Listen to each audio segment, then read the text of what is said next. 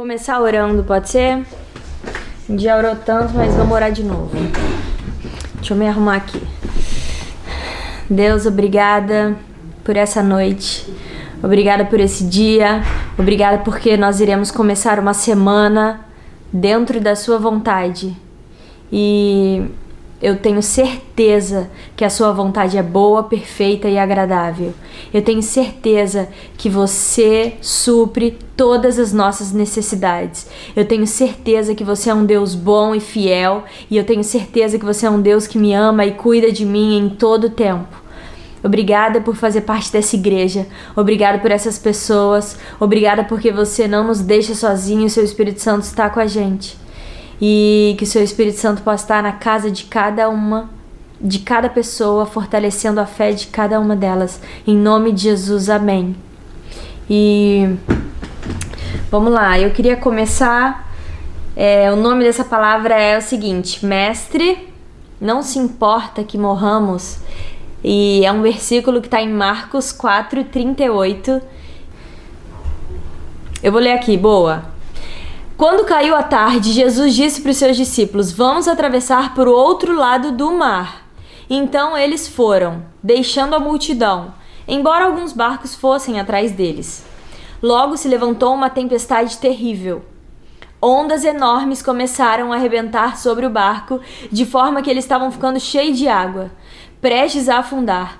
Jesus estava dormindo na popa do barco, com a cabeça em uma almofada. Os discípulos o acordaram, dizendo: Mestre, não se importa que estamos quase nos afogando?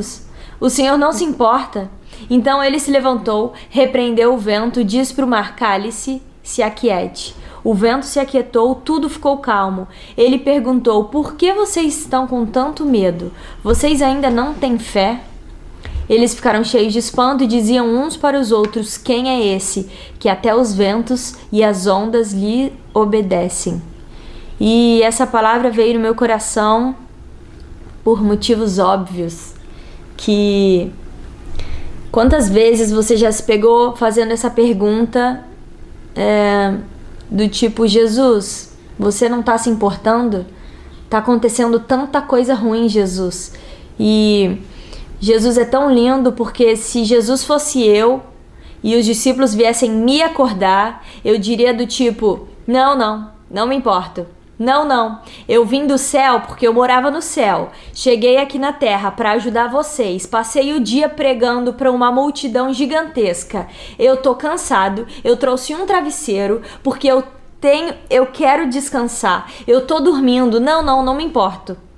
Mas Jesus é lindo e Jesus não respondeu desse jeito. Igual Amanda disse na igreja outro dia que Jesus responde com outra pergunta. E a grande pergunta dos discípulos começa com: E Jesus estava na parte de trás do barco, que é a polpa. E quando os discípulos olham para Jesus dormindo, eu acho que eles não. É, se fosse eu, eu teria ido atrás de Jesus, pego um, metade do travesseiro e teria do, igual o pessoal aqui de casa que vem, entra no meu quarto e deita na minha cama e pega até o meu travesseiro. Acho que eu faria tipo isso.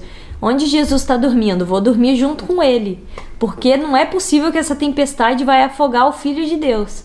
E não, eles foram atrás de Jesus para com medo, né? E eu acho engraçado o jeito que eles começam a pergunta que foi com respeito. Foi do tipo, mestre, sabe aquelas pessoas irônicas que vêm para você e fala, querido, não tá te importando que a gente vai morrer? Eu achei muito engraçado eles com respeito brigando com Jesus. E às vezes a gente vem assim, né? Com muito respeito, Senhor dos céus e da terra. Deus Todo-Poderoso, você não está se importando que a gente está aqui sofrendo na quarentena e é, o que os discípulos falam nessa pergunta tem alguns significados. Eles falam assim: Jesus, você não se importa que a gente vai ser totalmente destruído? Você não se importa que a gente vai morrer? Jesus, você não se importa que a gente vai se perder? Você não se importa que vai estragar e vai perecer tudo, vai dar tudo errado? Sabe aquelas pessoas que querem ensinar até Jesus? Então, tipo eu e você. E graças a Deus porque Jesus responde com amor e com carinho e esse é o Jesus que a gente serve e conhece. Esse é o Jesus que é o nosso irmão mais velho e está cuidando da gente. E o nosso Jesus, para nos dar tempo de pensar melhor na besteira que a gente acabou de falar, Jesus responde com duas perguntas. E Jesus responde. Na verdade, antes de responder, Jesus foi e acalmou a tempestade. Jesus é tão lindo que, mesmo eles tendo ido lá brigado, Jesus foi, acalmou a tempestade e falou: Quieta, mar, pronto. Agora deixa eu falar com vocês umas coisas. Por que vocês estão com medo? E essa é a pergunta que eu faço pra, pra mim quando eu fico com medo. É isso que vem na minha mente. Por que eu tô com medo? Por que a gente tá com medo? Se é o nosso Deus Todo-Poderoso, cuida de mim e de você. Por que estamos com medo? Por que o medo bate na nossa porta e a gente abre a porta do medo? Por quê? Sabe, Deus não te dá motivo para duvidar dele, nunca. Deus nunca fez isso. E ao contrário, a Bíblia fala: quero trazer à memória o que me dá esperança. Traga à memória as coisas boas que Deus fez por você. Não deixe o medo ocupar lugar no seu coração. É... Dois. A segunda pergunta que Jesus faz é: por que vocês ainda não têm fé? E Jesus tinha passado o dia inteiro pregando naquele dia, ele tinha acabado de, de fazer a, a pregação das sementes e eu acho incrível que os discípulos ouviram a pregação da semente e eles não receberam essa semente no coração. E foi por isso que a fé foi por água abaixo. Mas a fé tem que ser firme no seu coração. Você tem que ter a certeza do amor e do cuidado que Deus tem pela sua vida. Você tem que lembrar: eu tenho fé. Eu fui chamado para viver pela fé. A primeira pergunta que é: por que você tem medo? Me, me trouxe a lembrança sobre. Sabe, eu pensei em alma. Por que a gente deixa ser guiado pela alma e não pelo espírito? Porque fé tem a ver com espírito e medo tem a ver com alma. Você e eu não fomos chamados para viver guiados pela alma. A Bíblia fala que o justo vive pela fé. E eu não sei se você sabe, mas se você tem Jesus, você foi justificado com Cristo. A Bíblia fala que Jesus morreu para que eu e você fôssemos feitos justiça de Deus. E quem é justo vive pela fé. Você não foi chamado para viver olhando as notícias e sendo abalado. Você não foi chamado para sentir. Você não foi chamado para viver pelo seu corpo, pela razão, pela emoção, mas pela fé. E eu queria queria terminar e eu quero deixar essa palavra no seu coração para que você passe essa semana lembrando que você não foi chamado para viver quando tá tudo bem, sua fé tá firme. Mas eu quero te lembrar que a sua fé, viver pela fé é no momento difícil. No momento difícil, Deus tem poder para fortalecer a sua fé. E eu oro para que a sua fé seja fortalecida nessa noite, para que você, durante a semana, se lembre disso e viva firme e convicto e com a certeza: eu tenho um Deus que cuida de mim, eu tenho um Deus que abre o caminho, eu tenho um Deus que, se ele não abrir o caminho, eu vou passar por cima do, da água. Sabe aquela música de crente que o pessoal gosta? Certeza e a convicção e a fé, tá? Eu queria lembrar isso você e você. Essa fé não é em você. Eu não quero que você tenha fé em você, no que você pode fazer, porque eu jejuei muito, eu posso. É a fé em Jesus. É a fé de que Jesus pode, você não pode. É por isso que você pode ter fé em Deus, porque foi Jesus que trouxe essa fé para o seu coração. E 1 Coríntios 15, 45 fala o seguinte: O primeiro Adão tornou-se alma vivente, mas o último Adão, ele foi feito espírito vivificante. Isso quer dizer que através de Jesus, que não foi o segundo Adão, nem o terceiro, nem o quarto, ele foi o último Adão. Através do primeiro Adão, a sua alma trouxe, trouxe vida para sua alma. Mas no último Adão, seu espírito foi vivificado. E essa vida não é só para você, é para as pessoas perto de você. Você tem essa vida e essa vida é tão forte, tão forte, que quando você sair da rua, na rua para fazer compra, que eu acho que é a única coisa que a gente pode fazer quando for sair, quando você for sair na rua fazer compra, você não saia com medo. Não saia com medo desse vírus te infectar, mas saia convicto, com máscara, com luva, lavando a mão, com a convicção de onde você botar os seus pés, a vida de Deus está saindo através de você. Você vai pisando e declarando: a vida, eu sou espírito vivificante. O espírito vivificante de Deus mora dentro de mim. A Bíblia fala que. É, Jesus foi e Jesus disse: Eu fui embora, mas para eu ir, eu vou deixar o Espírito Santo com você. E o Espírito Santo disse: Eu não vou te deixar nunca. O Espírito Santo não te deixa. Ele mora dentro de você e ele traz vida para o seu coração. Amém? Você pode dar um amém assim? Amém, minha gente. E eu quero terminar lendo com você Romanos 10, de 8 a 11.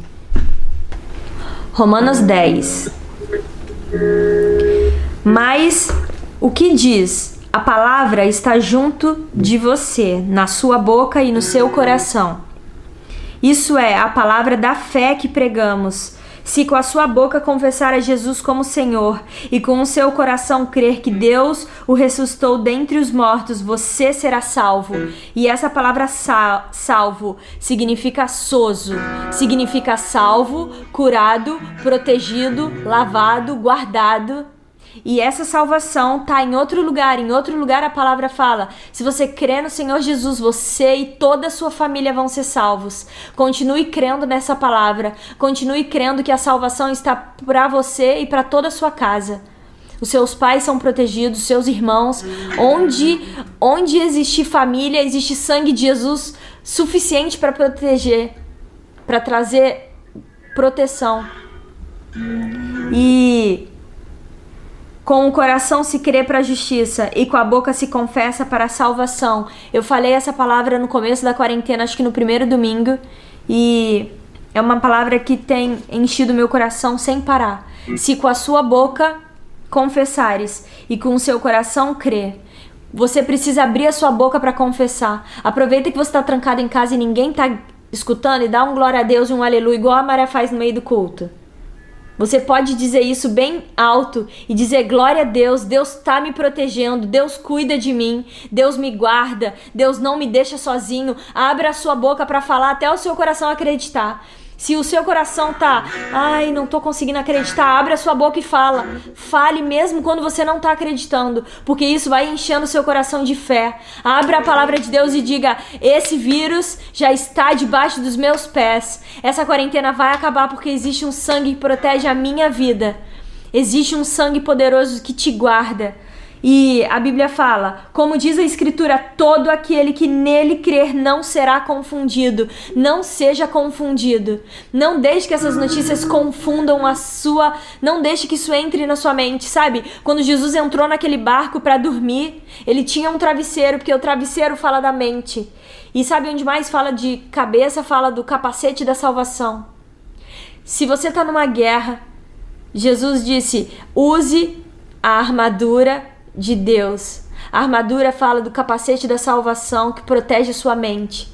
Você tem que ter a salvação na sua mente, guardando seus pensamentos. Você tem que ter certeza da sua salvação. Você não deixe essas notícias ruins invadirem a sua mente. Não deixe. Não deixe.